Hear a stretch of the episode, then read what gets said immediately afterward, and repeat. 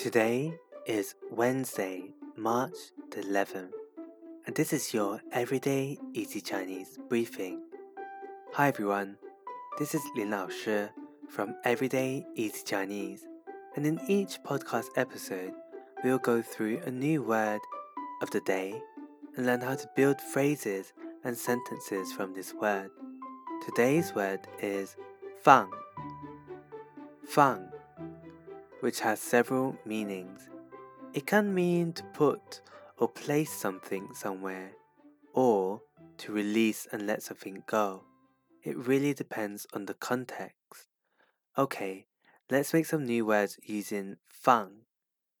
So we can say fang shou, fang shou, which literally means to release the hand.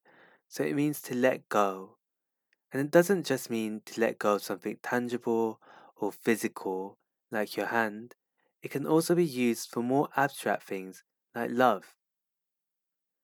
Another word we can make in line of this release theme is fang pi.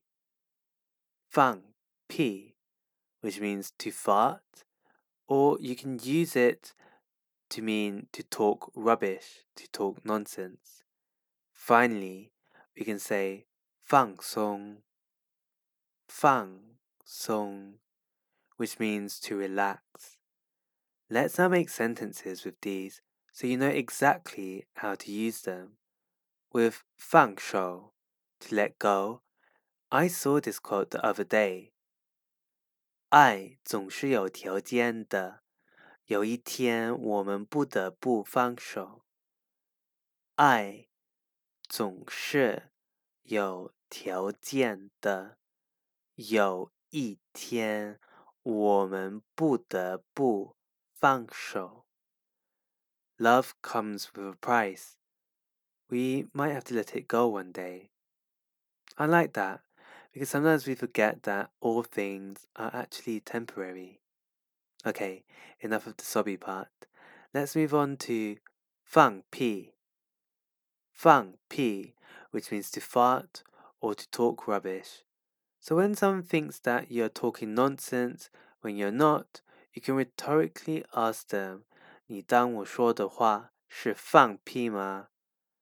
你当我说的话是放屁吗？You think I'm talking nonsense? Now remember here that this is very casual so do not use this in formal situations. Next, we have 放松, which means to relax. Sometimes, when you're very stressed, all you need to do is take a deep breath and relax. 深呼吸，然后放松。深呼吸，然后放松。Take a deep breath and relax. Are you relaxed now? So that's it for today's episode, where we looked at the word fang, which has the meaning of letting go.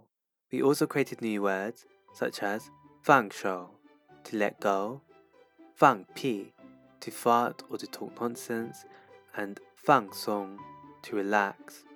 For more Chinese practice, head over to our YouTube channel, Everyday Easy Chinese, and subscribe for new lessons every Thursday and Sunday.